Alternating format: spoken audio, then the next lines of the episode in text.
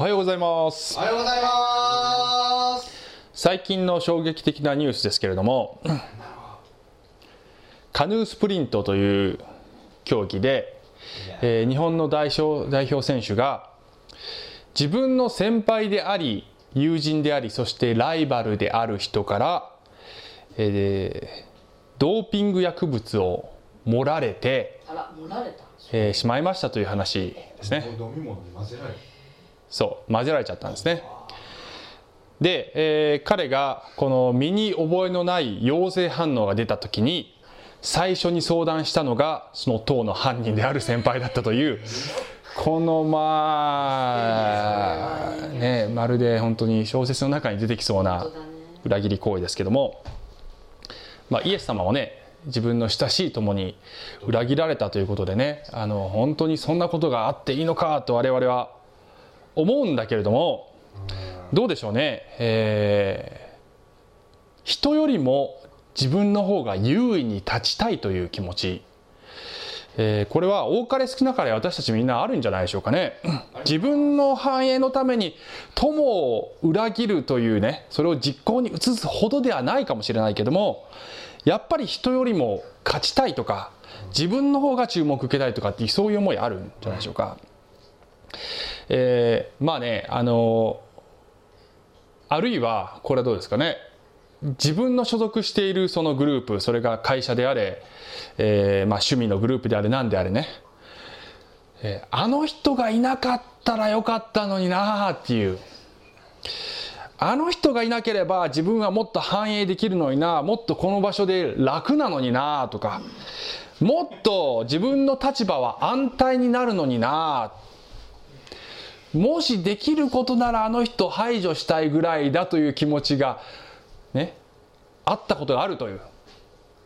えー私はあります。私は みんな告白、えー私はあります。長い人生の中で、えーね、ありますよそういうことは。でイエス様に言わせればあの人を憎んだら人殺しだよっていうぐらいに言うイエス様だからもしかしたらね根本的な本質は私もこの事件の犯人もねそんなに変わんないんじゃないのかなっていうふうに、まあ、こういうニュースを見るとね思ったりします。あーまあ、スポーツっていうのは自分が栄冠を得るためにね皆さん頑張るんですけどもスポーツ選手の中にはあのクリスチャンの人もいますよねで全く違う動機で頑張ってる人たちいますね、えーすごく有名だったのは私が学生の時にあの有名だったのは、まあ、この人ですね。ビスマルクっていう、えー J リーグのサッカー選手いましたけれどもねあのーその頃はもう20年ぐらい前かな。20年以上前だね、えーその頃ねあのクリスチャンだった人は、まあ、教会でも結構有名だったので知ってると思いますけども、まあ、それ以降にクリスチャンになった人は知らないかもしれないのでご紹介しますけど、えーこの人はまああのねすごい優秀な選手でしたね。すごい実績を上げた人です。MVP とかになったりとか。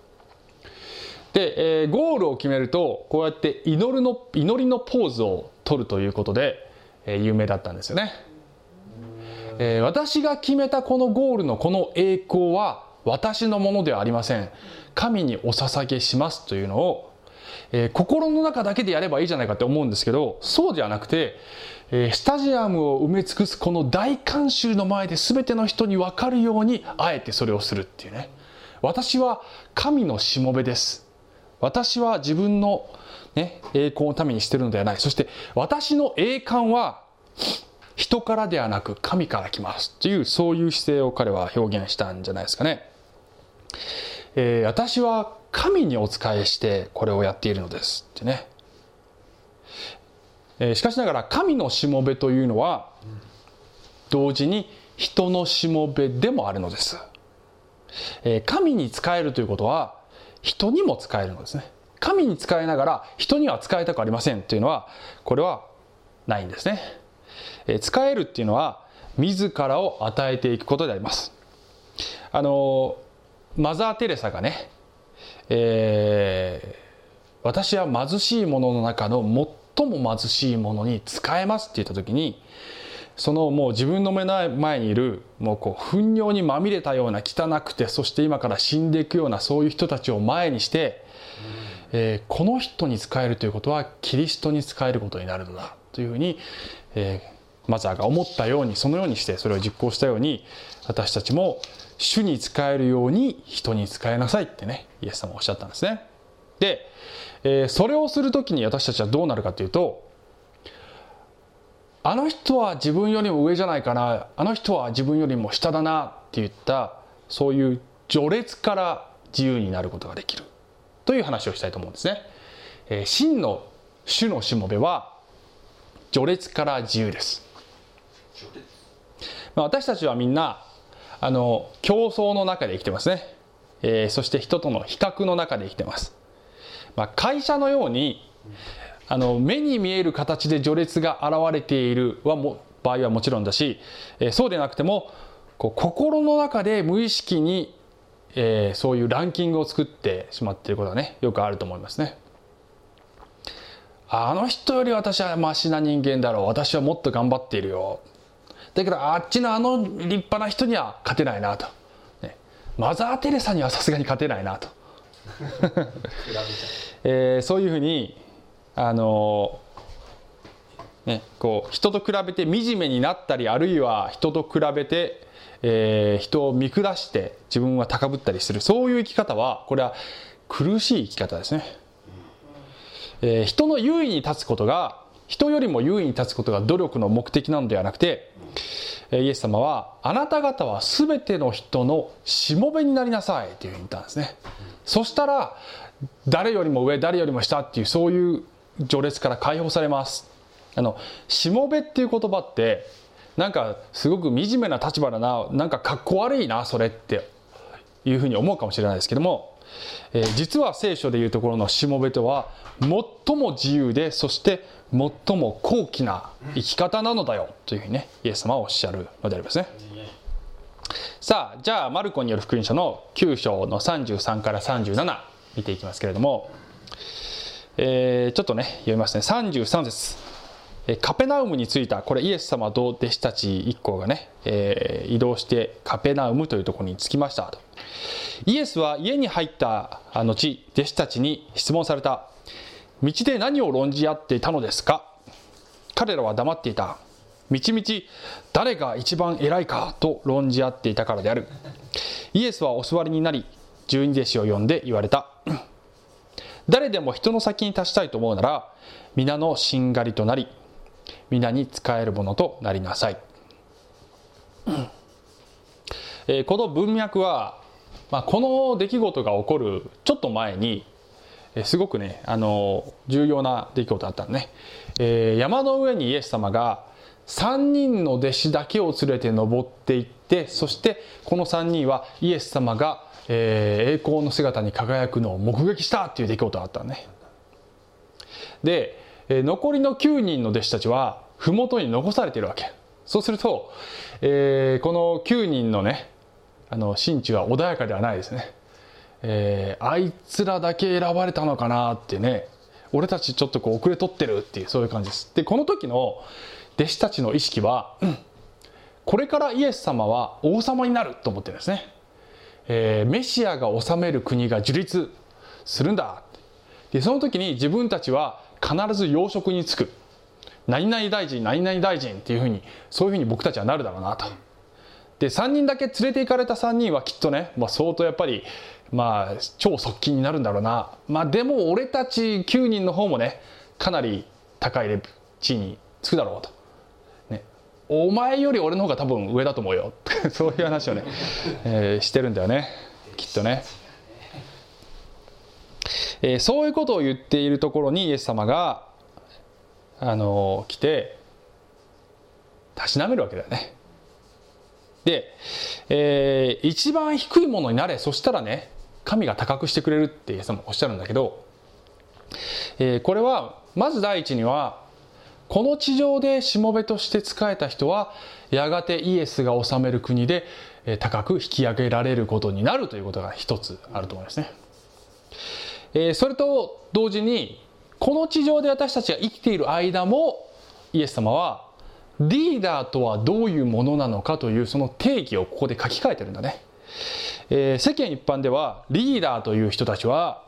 このそのグル自分の属するグループの中で人から仕えられるために選ばれた人たちっていう。人を支配してそしてみんなその人のお世話をしてくれるそういう人をリーダーって言うんだっていうふうにあの世の中の人は思ってるんだけどそうじゃないと。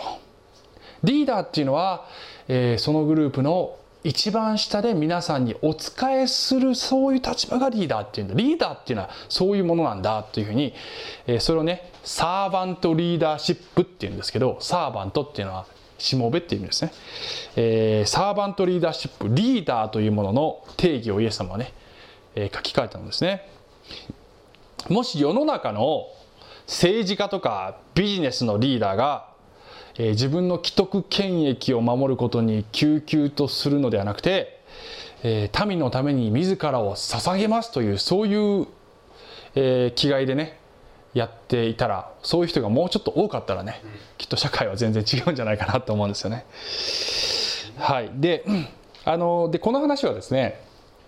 まあ皆さんは私は別にリーダーにはなりたいと思ってませんってまあおっしゃる方もいらっしゃるかもしれませんけどもし先ほど言ったようにね人よりも優位に立ちたいっていう思いが少しでもあるならばこの話は、えー、私たち一人一人に適用できるんじゃないかと思いますね。はい、それでその次にイエス様が36節こういうふうに言うんですね。それからイエスは一人の子供を連れてきて彼らの真ん中に立たせ腕に抱き寄せて彼らに言われた、誰でもこのような幼子たちの一人を私の名のゆえに受け入れるならば私を受け入れるのです。また誰でも私を受け入れるならば私を受け入れるのではなく私を使わされた方を受け入れるのです、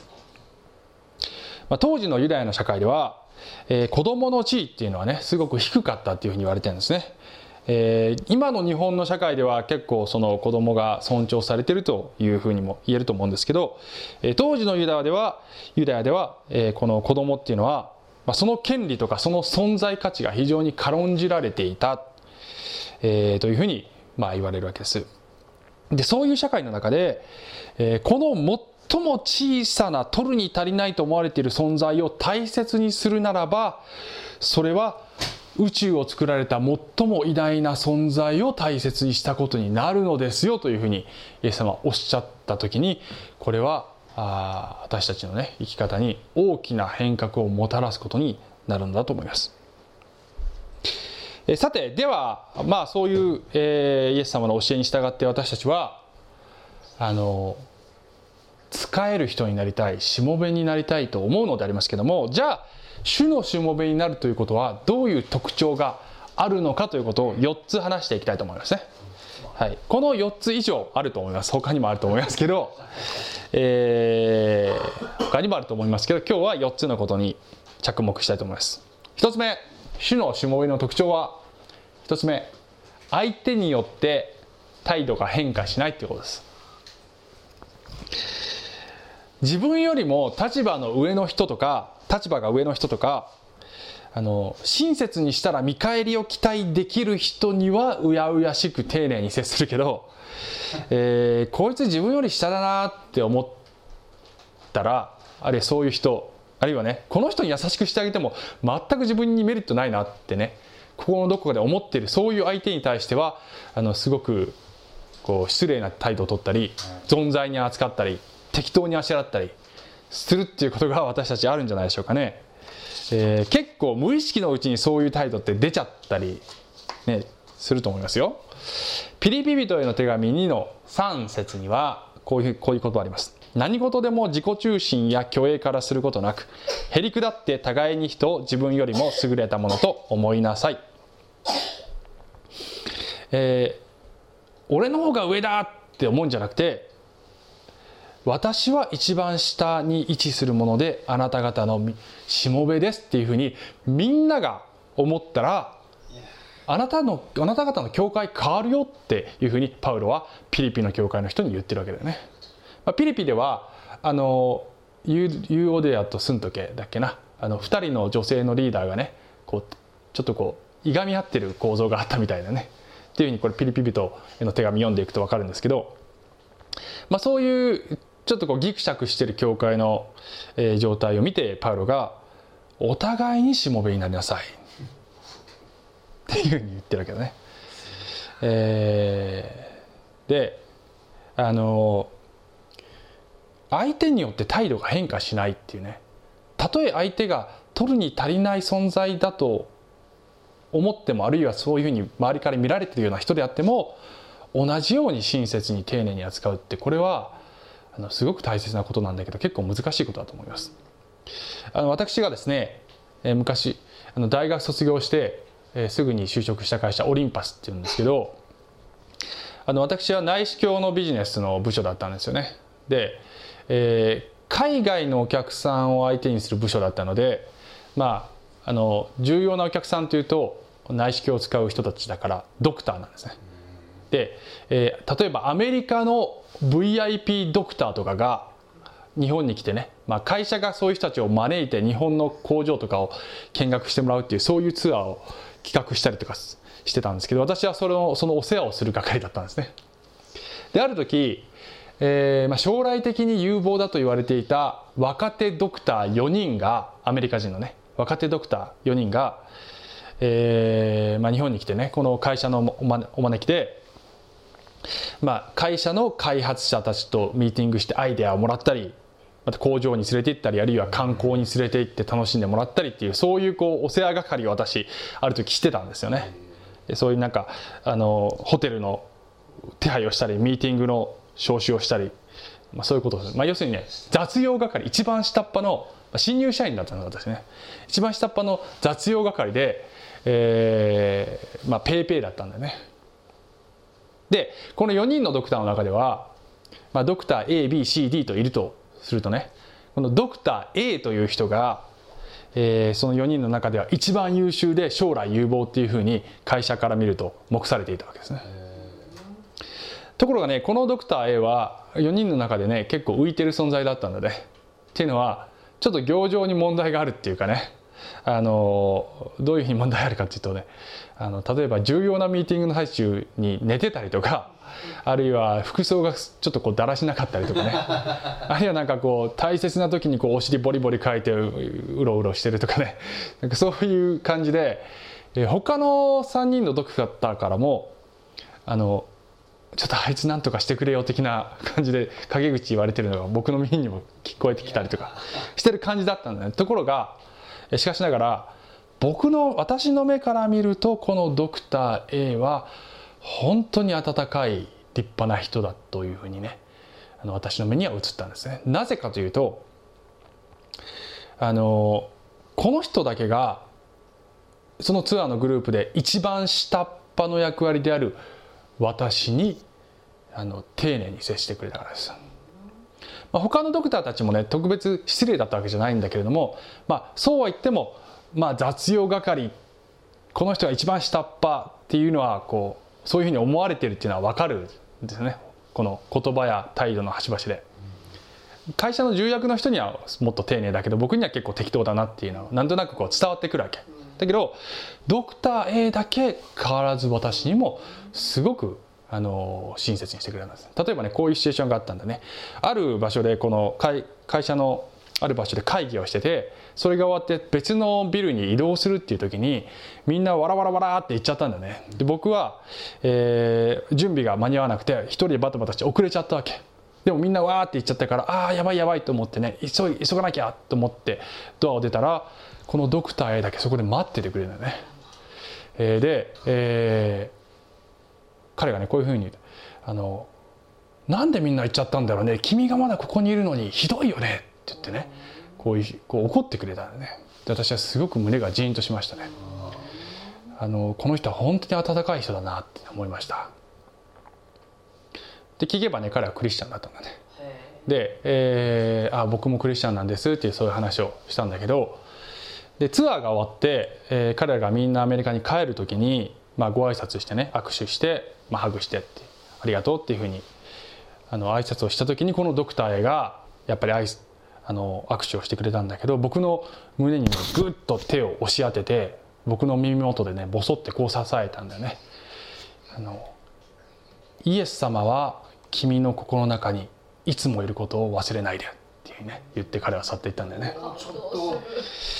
あの本当に涙が出そうになりましたね。あの私全然自分に自信のない仕事に自信のない新入社員だったので、えー本当に励まされました。そしてあのあこういろいろ問題あるかもしれない。賭けはあるかもしれないけどでもこういう人が尊敬できる人だなって私はね思いましたね。あの取るに足りぬ人をどう扱うかで人間の本性が現れるんじゃないでしょうかね。えー、2つ目、うん。子供をリスペクトする。主のしもべは子供をリスペクトする。主のしもべは子供をリスペクトするってちょっと飛躍してるように聞こえるかもしれませんけども今日の先ほどの箇所ではイエス様はあのどういうふうに言ったかっていうとちょっと戻るとねあの35節で「先に立ちたいと思うならみんなに皆のしんがりとなるなりごめんなさい皆に仕えるものとなりなさい」って言った後で一人の子供を立たせてるんだね。でこの子供を受け入れなさいっていうその流れで子供を立たせてるわけつまりあのこれは子供に仕えなさいっていうことでしょ？う、えー皆に仕えるものとなりなさい。そしてこのどうでもいいと思われている子供にも仕えなさいってイエス様は言ってるわけでしょ？つまり主に仕えるということは子供に敬意を払うっていう。あの子供に仕えるって言ったらまるでね子供をまるで王様のように扱扱ってこう甘やかすっていう。えそうなの？いやそうじゃないですね。そうじゃないです。これは子供にあのきちんと敬意を払いなさい。リスペクトっていう言葉は、えーリスペクトっていうあのあえて横文字にしたんですけどね。あのまあ目上の人に対するあの態度であればリスペクトっていうのは尊敬するっていう言葉に訳されますけど、えーリスペクトっていうのは別に目上だけじゃなくて、えーきちんと尊重する敬意を払う。つまり目下の人にもあの使える言葉なんですね。で私たち大人っていうのは子供に子供に大人に対して敬意を払わせることを教えなければと思うあまり、えー大人が子供に敬意を払うことをよく忘れてしまいますね。えーで先ほど言ったようにね当時の子供の地位っていうのは非常に低かったんですね。でそれが分かるのがねあの今の聖書箇所のちょっと後に出てくるんですけどマルコの10章13から14で、えーこういう箇所あります。さてイエスに触っていただこうとして人々が、えー子供たちを身元に連れてきた。ところが弟子たちは彼らを叱った、ね、ああもう獅子もう邪魔すんだ子供っつってね、えーお前らのなんかお前らのことなんかねお来るとこじゃない。ここは大人がイエス様の話聞くとこなんだ。から、ね向こう行ってなさい。イエスはそれをご覧になり憤って彼らに言われたってね。イエス様は憤ることそんなにないよ。子供たちを私のところに来させなさい。止まって止めてはいけません。神の国はこのような者たちのものです。憤ってんだね。憤ってんだよねイエス様ね。はい。憤ったあの日本では子供は尊重されてるって言いましたけどもねあの必ずしもいつもそうではないです、えー時には私たち大人は子供がまるで大人の付属物か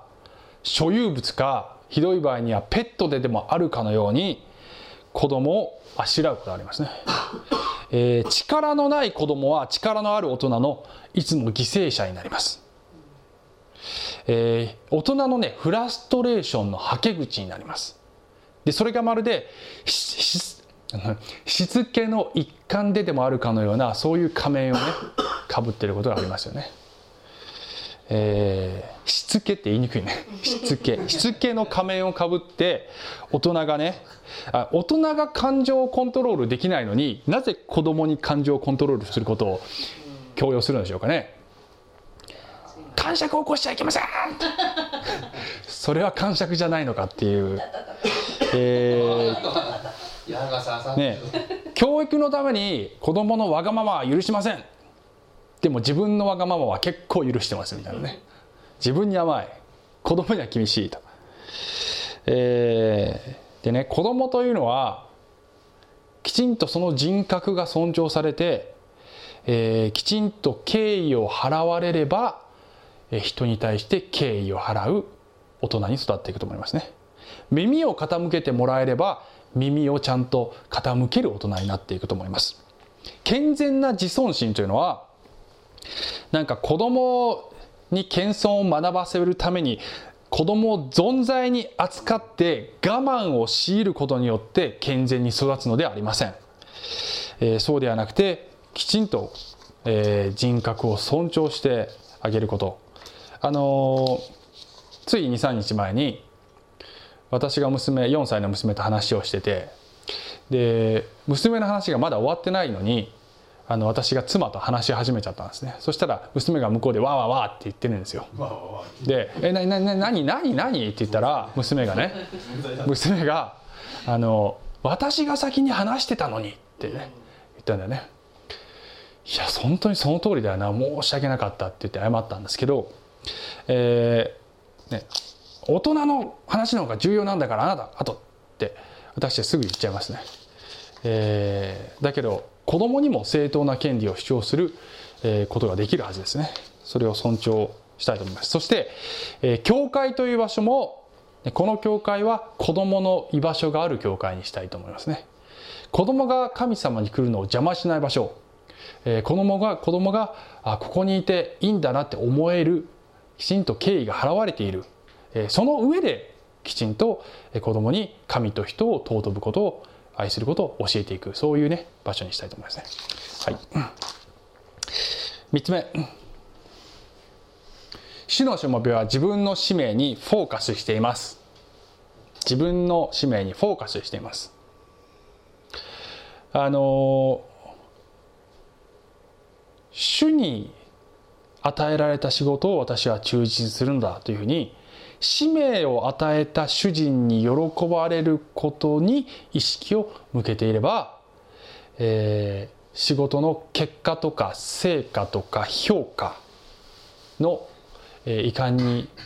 あの関わらず平安を保っていけるはずなんですね。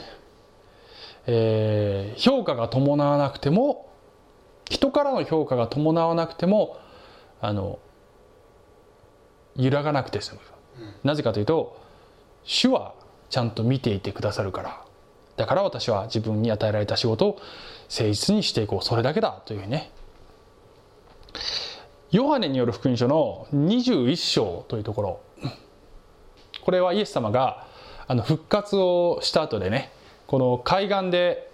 まあ、弟子たちが漁漁をしているのを,、えを見てこの食事にお誘い、えーになるというそういう場面ですけれどもそこでイエス様がねあの一度イエス様を裏切ったこのペテロを呼び寄せて「えーあなたは私を愛するか?」っていうふうにこう3回聞かれるそういうシーンがありますね。でその後で、えーこういうふうに続いてるんですね。こうお話になってからペテロに言われた「私に従いなさい」ペテロは振り向いてイエスが愛された弟子が後についてくるのを見たこのイエスが愛された弟子っていうのはこれを書いてる当のヨハネのことなんですけど、えーその弟子がねついてくるのを見たと。中略ちょっと飛ばして。ペテロは彼を見てイエスに言った「主よこの人はどうですか?」イエスはペテロに言われた。私の来るまで彼が生きながらえるのを私が望むとしてもそれがあなたに何の関わりがありますか？あなたは私に従いなさい、まあ、イエス様の言葉はちょっとミステリアスなんですけど、えー何を言ってるかというと彼のことは気にするなって言ってるんですね。でペテロにとってみればヨハネっていうのはもう超ライバル。ライバルで、えー気になる存在ですね、えー彼はどんな使命を与えられているのだろうか。もしかして、えー僕よりも重要な仕事が彼に与えられているのかしら？とかね。こ気になっちゃうわけペテロとしては。イエス様は私が彼にどんな使命を与えるかあなたに関係ないよ。あなたは私があなたに与えた使命にひたすら忠実になればいいからねって人と比べる必要ないっていうね、えーいうふうにイエス様はおっしゃったわけですね。うんあのーまあね牧師とか宣教師とかそういう神様のね働きフルタイムでえする仕事をしてると、まあ、これはすごくチャレンジなんですね。っていうのはあこういう神様の働き人の間でもやっぱりね競争意識とかねライバル意識とかねそういうのあやっぱりある程度あります。あるいは自分のねミニストリーがうまくいってるかうまくいってないかでやっぱりアップダウンありますね。気持ちのアップダウン。で最近私は、えー、非常にこれ試されたある出来事だったんですね。ちょっと告白ですけども、えー、ちょっと恥ずかしい話ですけどね。あのこの私が話してるこの話ってねインターネットで配信してるんですよね。皆さんご存知のように。YouTube と、えー、Facebook とねあの2つであのアップしてるんですね。で、えー、聖書では御言葉を広く述べ伝えようって言っているのでまあ現代ではねそれをどうやってあのうまくしていくかって戦略的に考えないといけないからインターネットを活用するっていうのはすごく賢いやり方だと思って、まあ、このインターネットのミニストリーに非常にこの重要なあのそれを重要だと思ってるんですねこの教会はね。重要な使命だと思ってるんですね。ですから、え、どんどん皆様にも活用していただきたいんですけど去年の暮れぐらいにこの F あの FB Facebook で配信する時にねあの Facebook の会社にちょっと広告料を払うと、えー、この動画がこんな動画がアップされてますっていろんな人のあの Facebook のページに表示されるようにできるんだよね。あの広告料を払うとねちょっとこう宣伝わーってできるんです。で教会としてこの働き強化したいのでちょっと投資をしたいしようということでねあの少しお金を払って、えー、Facebook に広告料を払ったわけ。そしたら、えー、視聴回数がこう10倍以上にわーって上がったわけ。でね、あのー、それは教会としてはすごく嬉しいことで私としてもできるだけ多くの人に聞いてもらうためにこれを語っているのでこれも純粋に嬉しいわけだよね。と同時になんかちょっと偉くなったような気 気持ちがした。なんか自分のランキングが「ああ」とか言ってて。自分のランキングがねなんか上がったような昇進したような気分になったわけ。そうそうそうそうあの全然ね実質が伴ってるわけじゃないんです。お金の力で上がっただけなんだけどなんかこう自分がより大きな責任を与えられたようなねそんな気持ちになっちゃったわけね。ね視聴回数がわーって上がるとなんか気持ちいいなってところが神様はねそういう気持ちをねあのテストしてきますね。やっぱね。主は与え主は取られると言いますかね、えー、ちょっと問題があってねこの広告が出せなくなっちゃったんだね。あの問題問題じゃないんだけどあの理由があって、えー、広告が出せなくなっちゃったんですね。そしたら当然のことながら視聴回数はまた元に戻るわけ。そしたらなんかね自分のランキングが下がったような気持ちになったのね。ああって。せっかくなんか昇進したのにまた平社員かみたいな そんな気分になっちゃったんでねその時に神様が「たかしお前は何のためにこれやってた?」ってねあの語りかけてきますよ。人から評価を受けるために自分の栄光のためにお前やってた？ってね、えー、視聴回数が1回であろうと1,000回であろうと私がイエス様からいただけるお褒めの言葉とそして天でいただけるこのね報酬は変わりません、えー、ただ主にお褒めいただくためにご主人であるイエス様に喜んでいただくためにこれをやっていたはずなのにいつの間にか、えー、なんかこう自分の栄誉のためにやってしまっているそういう自分の姿がねあのあるわけですね。でその時にイエス様があなたの動機を正しなさいっていうふうにこう ねあの来るんだよね。私は本当に主のしもべだったのかというふうにまあ自己吟味しなければならなかったですね。まあインターネットのミニストリー大切なのでねこれからもどんどんやっていくんですけど知恵を使って、えー、だけど動機をいつも試されますね、でこれは教会の仕事だけではなくて、えー、皆さんあの皆さんが、まあ、教会の外でやる仕事も神様から与えられた仕事ですね。それが特別に非聖書的な仕事でなければねなんかね泥棒とかそういうんじゃなければ、えー、どんな仕事お金のための仕事であれ家庭の中の仕事であれあるいはこう趣味のグループでやってる責任であれ何何であれ、えーあなたがやっている仕事は神があなたに与えてる仕事だと思っていいわけですけど仕事というのはどんな時でもアップダウンがありますね。うまくいってる時とそうでもない時があります、うんえーその時に聖書はあの主に仕えるように主人に仕えなさいってね、えー旅人をイエス様をもてなすようにもてなしなさいって。つまり自分の顧客であれ上司であれあるいは家族であれ誰であれね。主に仕えるようにその人に使いなさい。自分の目の前にいる人の顔にイエス様の顔を見なさいって、えー言ってるわけだよね。であなたがそれを忠実にすれば仮にそれがうまくいかず思い通りに成果が上がらなかったり評価が受けられなかったりしたとしても主はあなたにちゃんと報いてくださいます。そこに集中して、えー意識を向けてねぜひ仕事をやっていただければと思いますね。はい。では最後に、ね、短く4番ですけど奉仕の量や質を誇らないってことですね。主のしもべは自分のやっている奉仕の量や質を誇らないです。えー教会というところは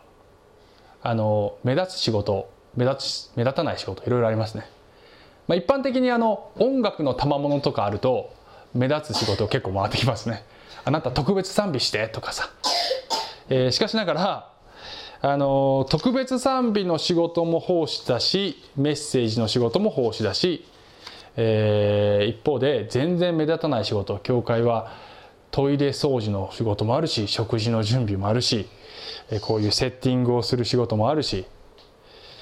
えーどんな仕事も主のためにすることは尊い仕事です。えールカによる福音書の17章の10節にはこういう言葉あります。イエス様がこのしもべというものの心得をえー語るシーンですけど自分に言いつけられたことを皆してしまったら私は私たちは役に立たないしもべです。なすべきことをしただけです。と言いなさい。ってね。えーね。あの謙遜であり続けなさい。ってね。いうことですよね。で自分の仕事を誇り出すと自分ほどは仕事をしていない他の人を裁くことになりますからね。あの人はね私ほど頑張ってないなと。あの人は私ほど献金してないなと。もっとできるだろうっていうふうに裁き出します、えーそれを避けるためには私たちは、えー謙遜であり続けなさいというふうにイエス様はおっしゃるわけですよね。